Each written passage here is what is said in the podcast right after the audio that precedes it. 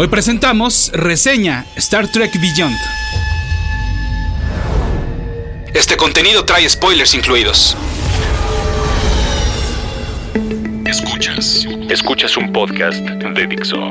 Escuchas a Capitán Pada y sus monitos. Capitán Pada y sus monitos. Cómics y fantasía con Héctor Padilla. Por Dixo. Dixo. La productora de podcast más importante en habla hispana. Mi correo electrónico es el mail de Esto es todo seguidito, el mail de Y mi Twitter es arroba ese auto para que ustedes sigan a ese auto.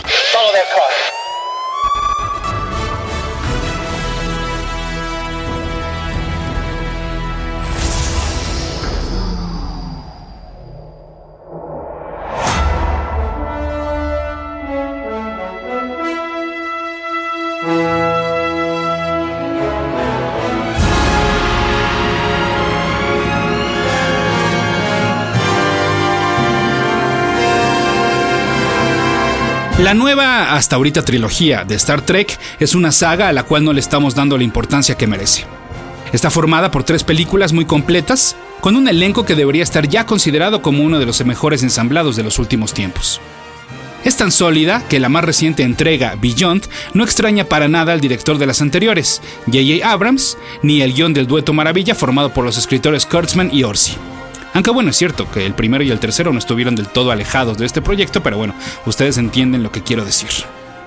En un verano en el cual, a excepción de Captain America Civil War, hasta Pixar falló en volarnos la cabeza, al estrenarse Star Trek Sin Límites en México meses después de su exhibición en Estados Unidos y el resto del mundo, esta es la cinta que debería quitarnos el mal sabor de boca de la no tan mala pero rescatable Ghostbusters y la decepcionante Suicide Squad.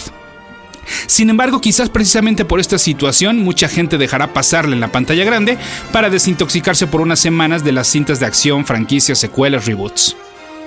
Si usted que me escucha tiene este sentimiento, pues entonces no se equivoque y vaya a ver Star Trek Beyond.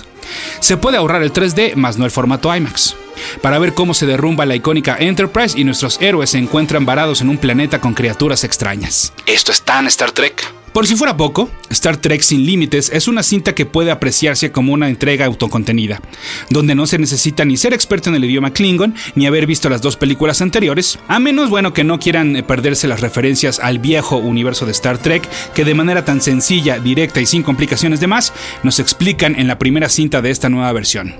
Y aun si esto ocurriera, solo no entenderías una secuencia de no más de un minuto. Así como no puedo evitar sentir comezón, inquietud y un sentimiento del que, pues de que lo estoy haciendo mal cuando me aventuro a ver una película secuela sin haber visto los capítulos anteriores, y que por eso insisto en la recomendación de ver Star Trek y Star Trek Into Darkness solo si se quiere tener la experiencia completa, pues tampoco pude evitar sentir comezón e inquietud en la secuencia que provoca que Beyond para mí no sea una cinta perfecta.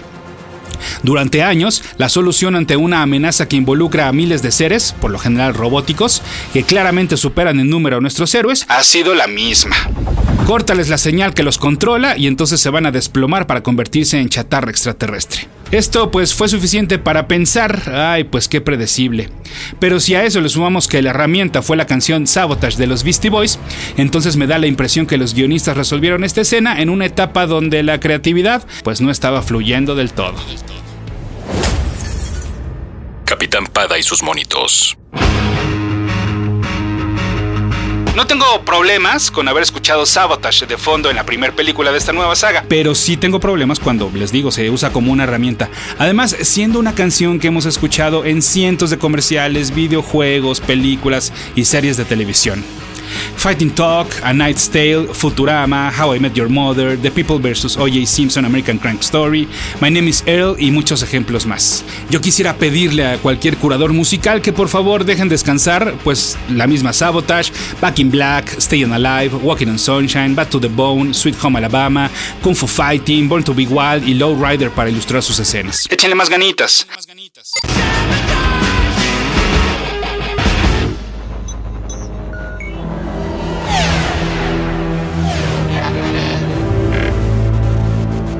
Además, como que escuchar una canción real en el universo por excelencia de la ciencia ficción, pues sí, me extrae de la fantasía, me rompe todo el mundo en el cual ya nos metieron. Fuera de esto, Star Trek está más vivo que nunca, goza de una excelente salud y aún con una cuarta cinta confirmada, me parece poco. Sí, hay reboots que sí funcionan y quizás de no ser por este, yo seguiría alejado del universo de Kirk y compañía por no encontrar el punto exacto en el cual brincar. Para mí, esto apenas va comenzando y quiero que Star Trek viva más allá de lo que llevamos.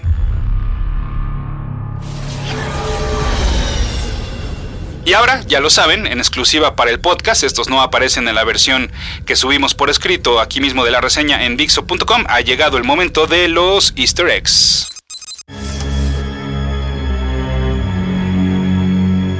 Star Trek Beyond comienza en el día 966 de la misión de 5 años del Enterprise. El 966 es una referencia a septiembre de 1966, el mes en el cual salió el primer episodio de Star Trek y que hace unos días pues justamente celebrábamos el 50 aniversario. Bones y Kirk dicen que Chekhov no es, una, no es un vodka guy. Eh, Chekhov le platica a un extraterrestre que el whisky fue inventado en Rusia por una viejita. Al original Chekhov le encantaba decir en la serie que le encantaba decir a cada rato que ciertas cosas habían sido inventadas en Rusia, cuando pues eso no era cierto. Cuando Spock revisa las cosas que dejó el viejo Spock, se ve en un espejo, lo cual nos recuerda a una escena de The Wrath of Khan. Una vez más, hay un crossover, mm, más o menos, entre Star Wars y Star Trek en esta película. El actor Greg Grunberg apareció tanto en The Force Awakens como en Beyond, así como lo hizo en la Star Trek del 2009. Spaced fue el sitcom que hizo despegar la carrera de Simon Pegg como actor y escritor. Ahí en esta serie era recurrente que se escuchara la frase Skip to the End, la misma que usa Kirk para con Scotty dentro de Beyond. Cuando Kirk brinda con la frase To Absent Friends, lo mismo hizo el Kirk original en Star Trek 3, eh, The Search for Spock, y también lo hizo Picard en Star Trek Nemesis. Además, bueno, pues con esta frase no podemos evitar pensar en dos amigos ausentes, para el elenco y para los fans. Por supuesto me refiero a los actores Leonard Nimoy y Anton Yelchin.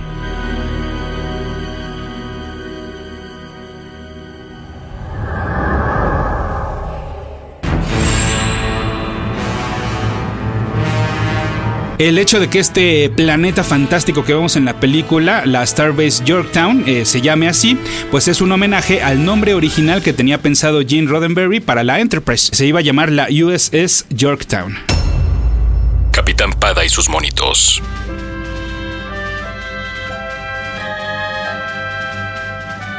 En esta película hay eh, muchas referencias a Enterprise, la serie que se transmitió del 2001 al 2005 y que para muchos es la peor de todas.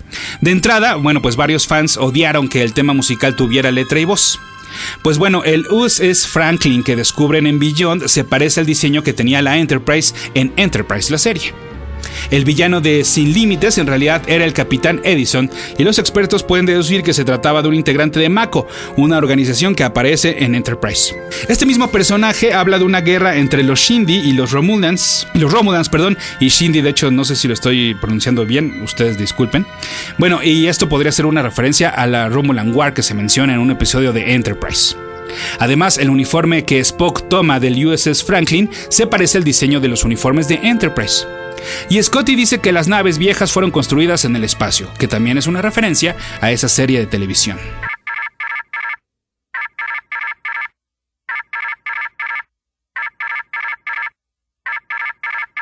La foto que ve Spock, en la cual aparece el elenco clásico, es una imagen publicitaria que se usó para Star Trek V de Final Frontier, otra de las entregas no tan populares dentro de los fans.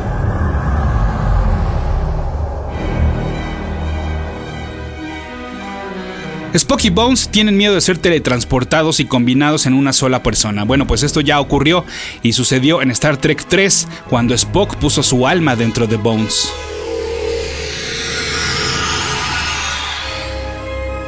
Scotty en algún momento menciona una mano espacial gigante. Bueno, pues en el episodio Who Mourns for Adonis aparece la mano de Apolo que literal agarra al Enterprise. Esa escena de hecho se puede ver en X-Men Apocalypse.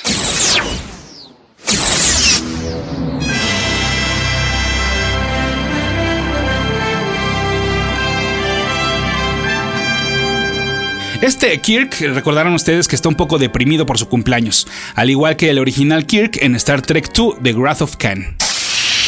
Y el brandy Saurian que se toman en esta película también es la bebida favorita de Kirk Bones en la serie original. Y además eh, tengo entendido que a veces es nombrado como Romulan Al, término que aparece en Star Trek 6, en Nemesis y en varias más. La jefa de Kirk, eh, Commodore Paris, es la más reciente Commodore en otra tradición de la serie original.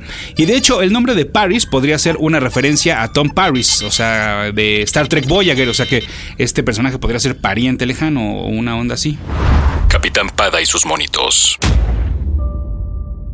Eso de que algún integrante de la Starfleet Academy se ponga loco, como aquí vemos con Kral, pues la verdad es que no es nada nuevo.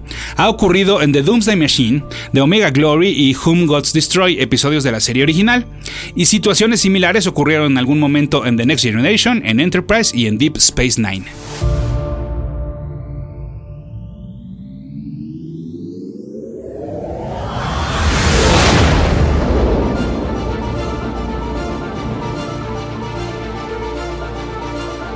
Esta arma que quiere Kral, que se la pasa persiguiendo toda la película, pues es idéntica a un artefacto que aparece en el episodio Gambit de la serie Star Trek The Next Generation y hasta sirve para lo mismo. En Beyond vemos como Kirk quiere renunciar a estar en el espacio y quedarse con un trabajo de escritorio. Bueno, pues esto sí ocurrió con el original Kirk en la primera película de Star Trek y luego en The Wrath of Khan.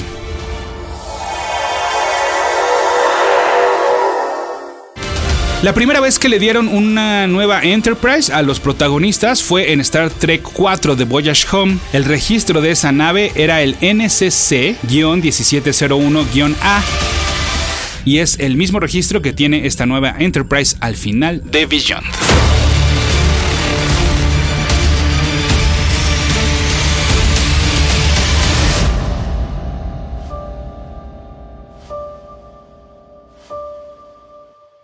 Dixo presentó Capitán Pada y sus monitos.